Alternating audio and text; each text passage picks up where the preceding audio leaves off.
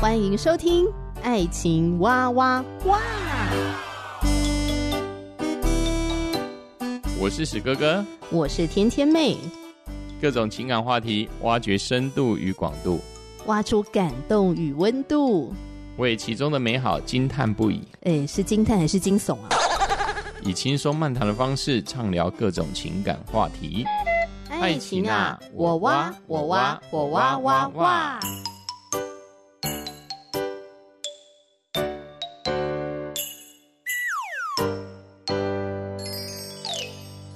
欢迎你收听《爱情哇哇哇》，我是甜甜妹。《爱情哇哇哇》这个节目呢，呃，目前播放到这里，不知道你已经收听多久了。那如果你有任何的话想要回应给我跟史哥哥的话，欢迎你留言给我们哦。可以透过 Spotify、Fire Story、Apple Podcasts 留言给我。哦，我觉得我今天声音不是太好。主持节目呢，最怕就是碰到声音不好听的时候，是不是有点像鸭子？好啦，我等下在分享的过程当中，大概这个喉咙就会越来越开，声音应该会越来越好。前面大概五分钟的时间，听众朋友稍微 稍微包容一下。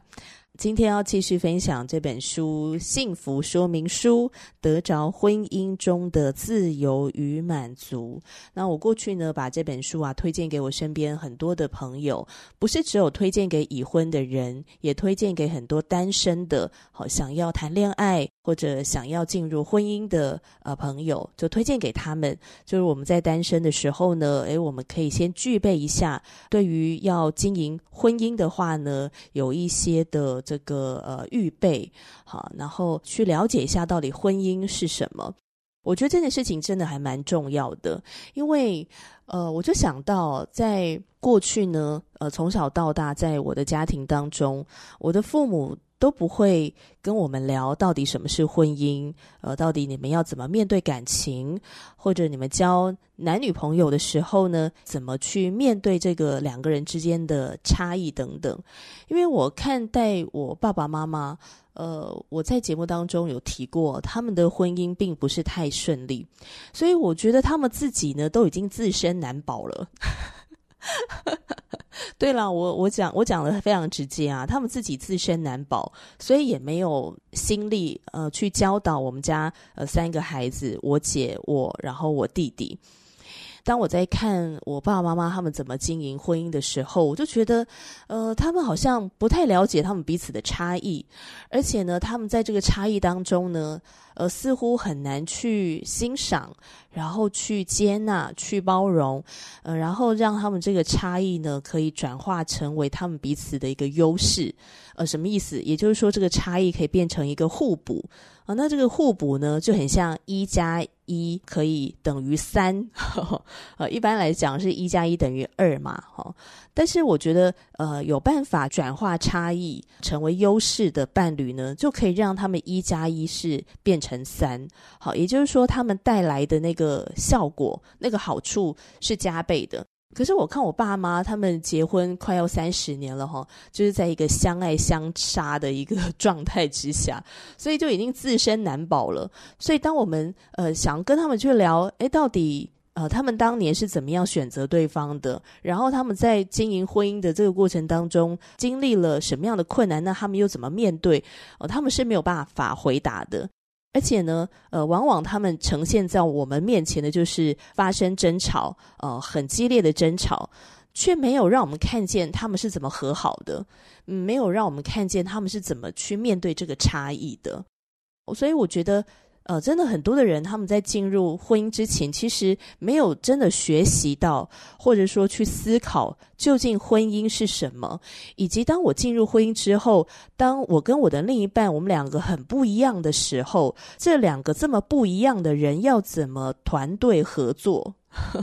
要怎么转化差异啊、要怎么面对跟解决冲突？呃，这个应该是我们在。呃，还没有进入婚姻之前，呃，甚至是在谈恋爱之前的时候呢，就应该要去学习的一个，我觉得是非常非常重要的一个功课。预防胜于治疗。结婚之前呢，就先来学习。那我相信你的这个婚姻呢，它会顺利很多很多。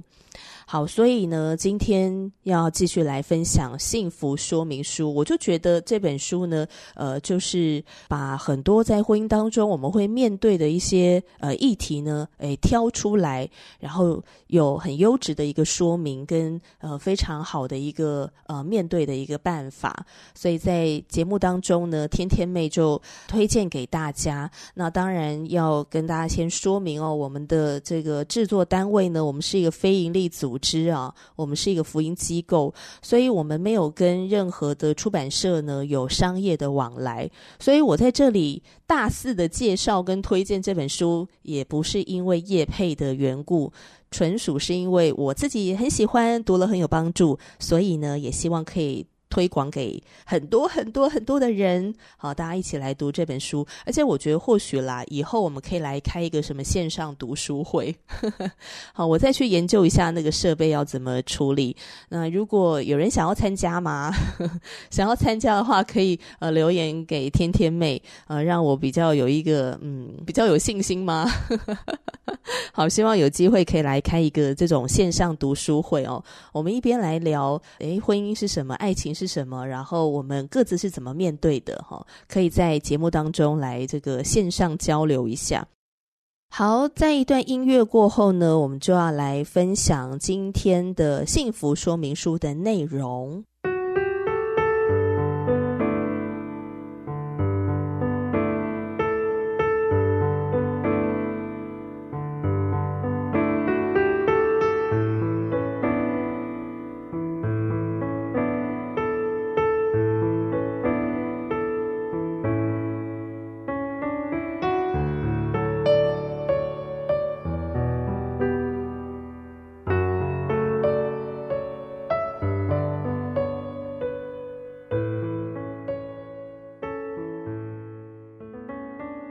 近看到了一个笑话，还蛮有趣的。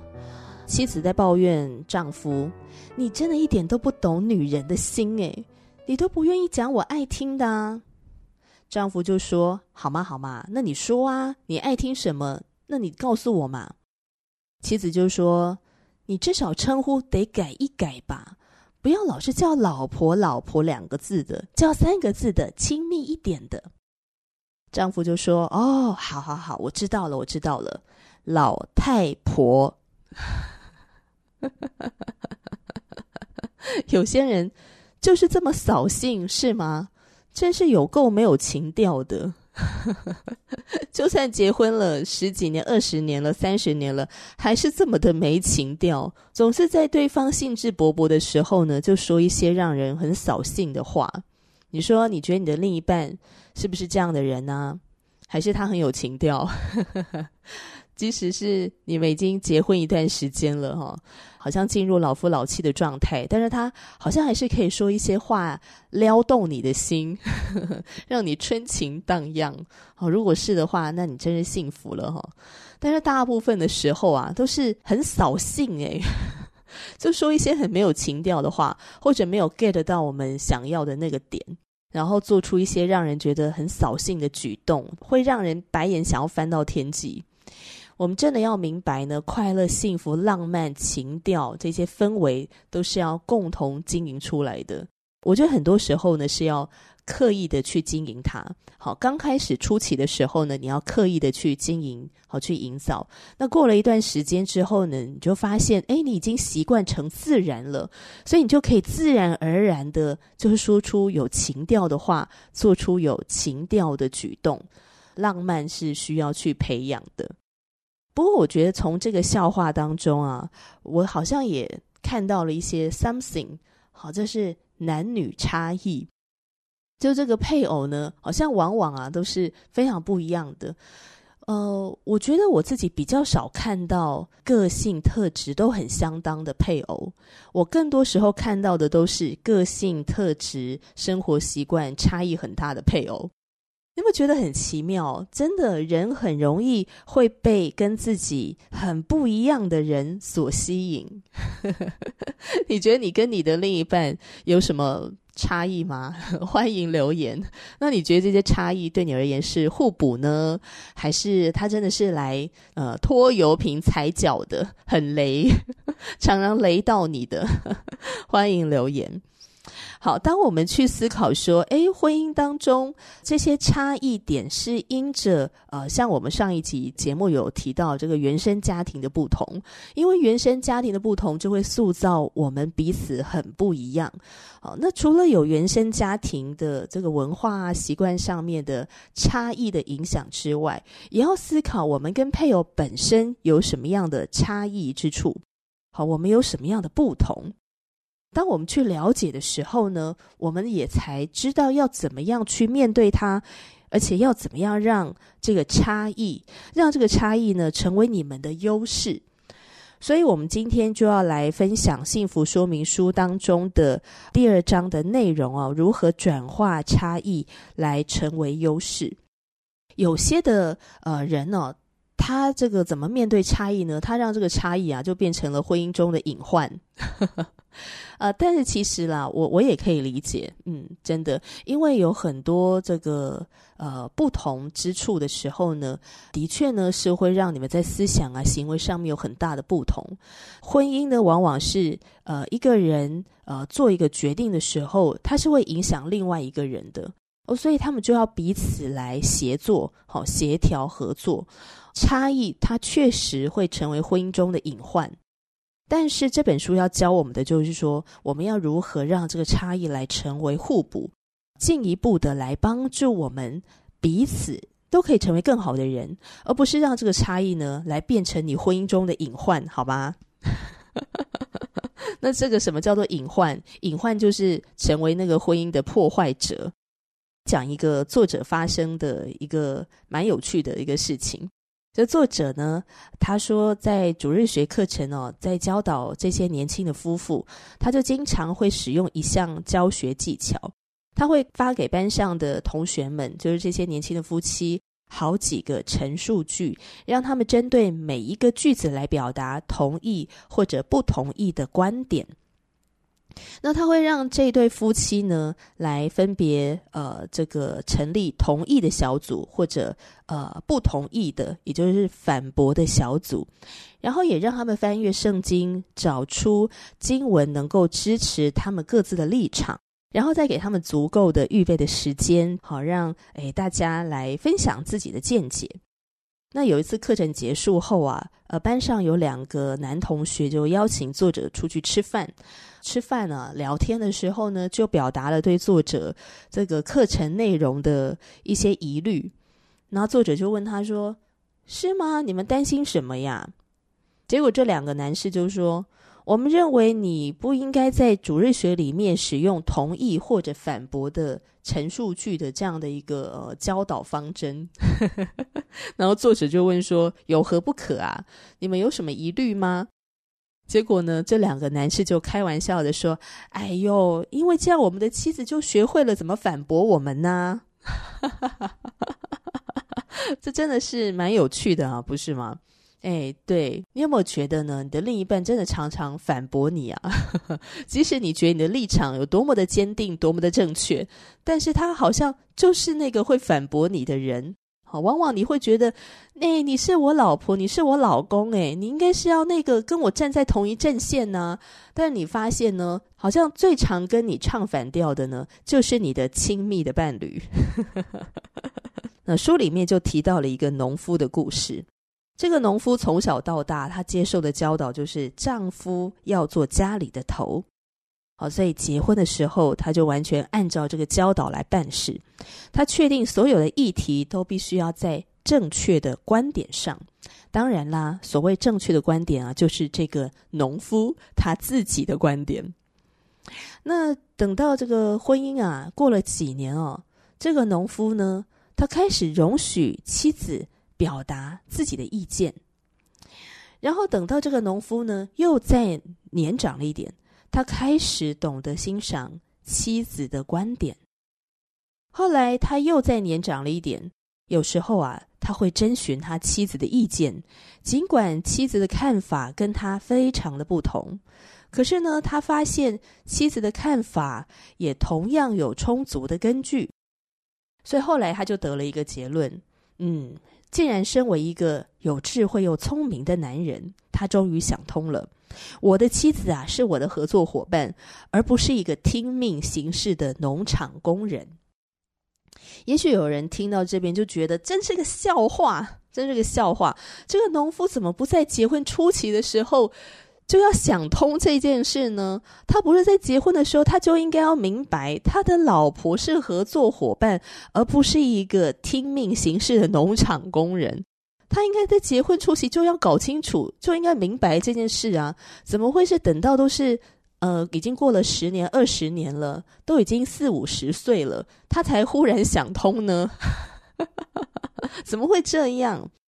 不要怪这个农夫，因为很多的夫妻都跟这个农夫犯了同样的错，就是往往没有在结婚初期的时候就已经先搞清楚。好，先明白我们的另一半是一个独立的、完整的个体，他有他的思想，他有他的观点，他有他的立场，他不是一个听命行事的工具人，好像你的下属一样。往往很多的人，他们进入婚姻之后，他们都会觉得说：“我希望你能够听我的，而且我觉得我的观点比较正确，我的做事的方法比较有效率，你就听我的就好了。”很多时候就会变成这样，比如说选房子啦，啊，要住哪里啦，然后怎么找工作啦，甚至呢是去参加朋友的聚会要怎么挑选礼物，我都会觉得我的想法比较好，你听我的就好了，你不要有太多的意见。我们表面上面嘴巴上不会这样子讲，可是我们心理上就觉得，嗯，我比较对，你应该听我的才是最好。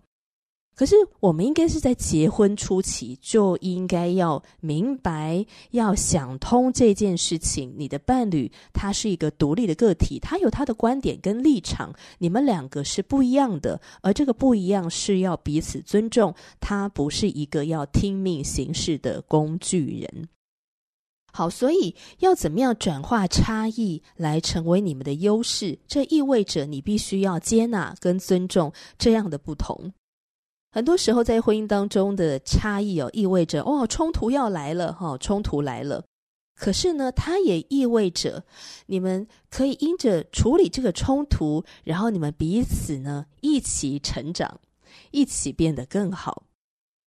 因为没有一对夫妻会从同样的观点来展望人生，也没有一对夫妻会完全一致的同意应该要怎么过日子。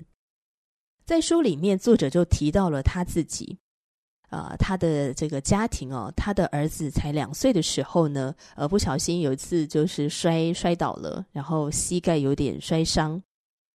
那以他的养育方式呢，他就说：“儿子站起来，be a man，做个男人。”但他的太太就会说：“哎呦，可怜的孩子，就会想要去把他的孩子呢，哈，扶起来这样子。”这个代表说，诶，作者跟他的太太在教养儿子的这方式很不一样嘛，哈，态度很不一样。可是他说呢，过了四十年之后，他说当他的孙子跌倒的时候，他就说：“哦，可怜的孩子，起来吧。”哦，诶，明显的比四十年前还要温柔许多。甚至他说呢，他就会去拥抱他的孙子，然后把他的孙子呢抛在空中，哈。玩这个抛接游戏，就逗他玩，好搔他痒，好让他的这个孙子呢破涕为笑。然后他的太太也有一点改变，而他的太太呢也有一些的改变。他太太会对孙子说：“哦，可怜的孩子，来站起来吧，哦，站起来吧。”过去太太是说：“哦，可怜的孩子”，然后就直接去扶。但是太太。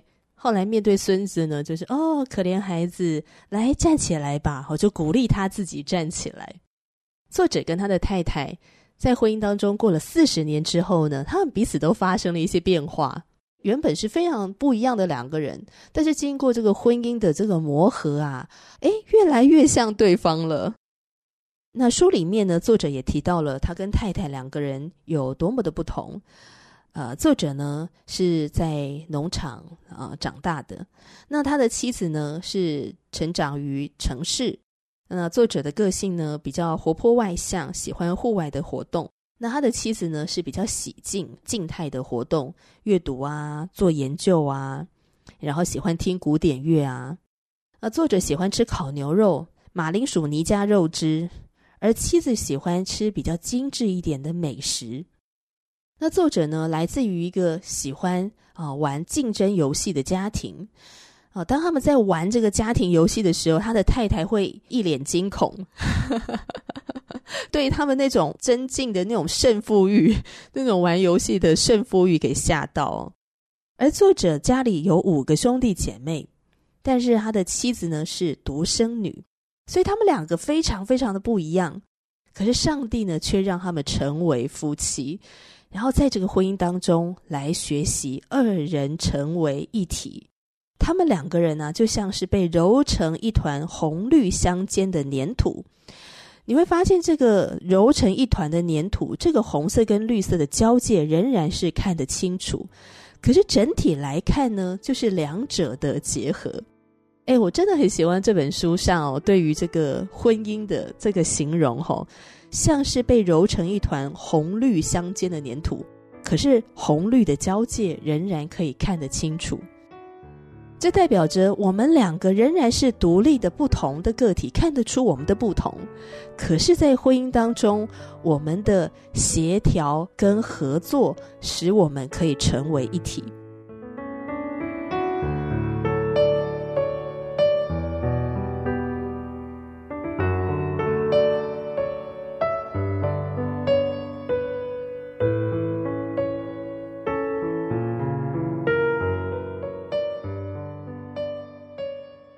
那作者也提到，在新婚初期呢，他就发现他们彼此有非常大的不同。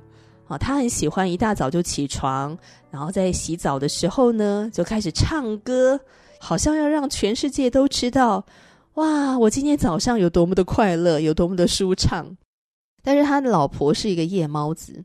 有一天早上啊，他老婆呢又被吵得受不了了，他就起床，就拿着圣经来找作者，就说：“宝贝，我送你一句经文吧。”接下来呢，他就朗读了《箴言书》二十七章十四节，说：“清晨起来，大声给朋友祝福的，就算是咒诅他。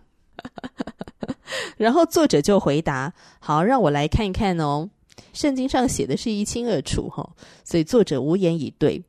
但是他接下来就看到了下一句经文，下一句经文说：‘大雨之日，连连滴漏。’”和争吵的妇人一样，想拦阻他的，便是拦阻风，也是右手抓油。哎，怎么样？看一看这节经文，换他的太太无言以对了哈，也是蛮有趣的啦哈。有时候基督徒的夫妻哈，彼此用经文来嗯祝福对方，提醒对方。但是呢，这个叫做什么？是开玩笑的哈，开玩笑的幽默式的提醒。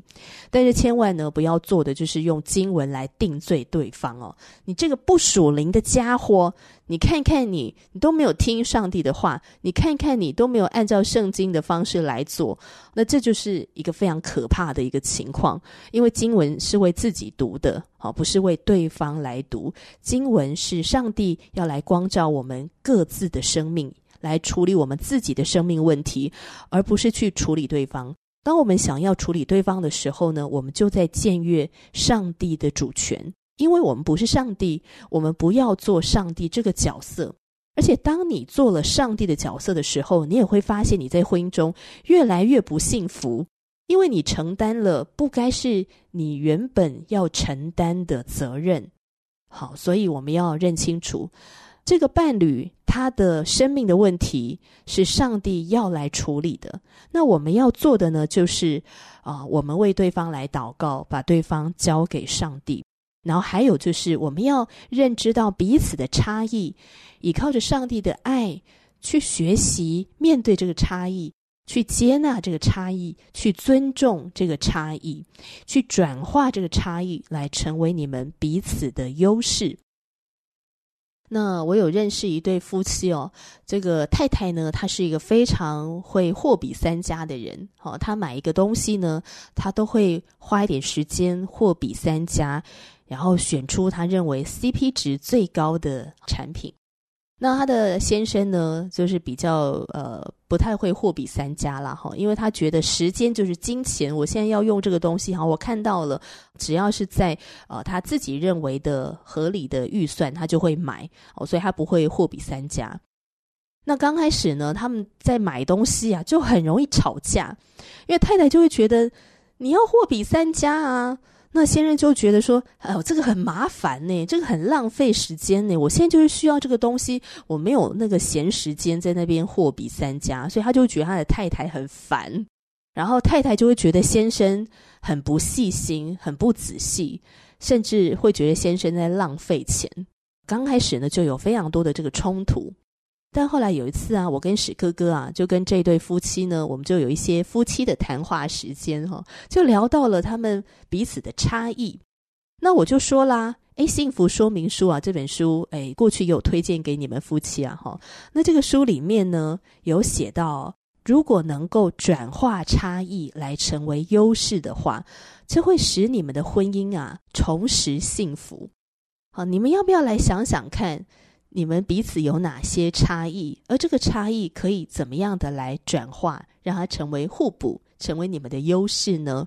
哦，于是他们就开始谈了哦，他们的金钱观什么不同？他们在买东西的时候有什么不同？接着呢，他们就开始讨论，那他们该怎么面对这个不同？要如何变成互补呢？而不是互相争竞？后来他们就这样讨论讨论哦，就做了一个决定。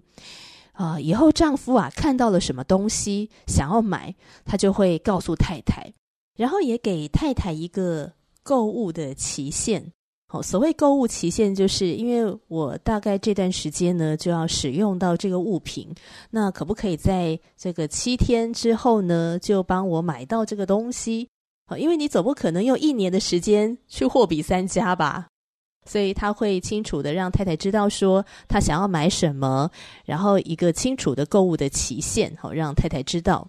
那太太呢就去货比三家，那先生就不用花时间自己去货比三家。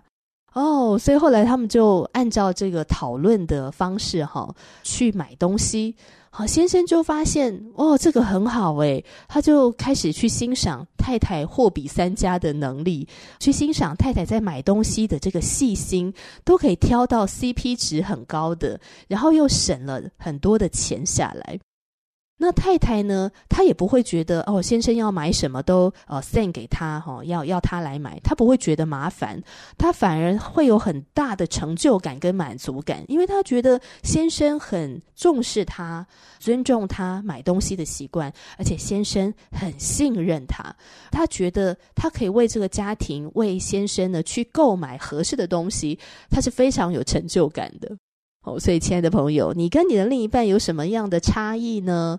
你们有没有转化这个差异成为你们的优势呢？哎，这个真的是非常重要的一个经营婚姻的能力。好，这是一个能力，希望我们大家一起来学习这个能力，好吗？来锻炼这个能力，好吗？我相信你的婚姻呢会越走越顺利，而且你会在这个当中来得着自由和满足哦。当然，如果你听完之后有任何想要回应给天天的，欢迎你留言给我，或是跟史哥哥打声招呼。你可以透过 Spotify、Fire Story、Apple Podcast 留言。那再次的强调，今天介绍幸福说明书分享书的内容，推荐给大家不是叶配，而是因为天天妹自己很喜欢这本书，也获得了很大的帮助，所以推荐给大家。好，谢谢大家，我们下一次继续来读书喽，拜拜。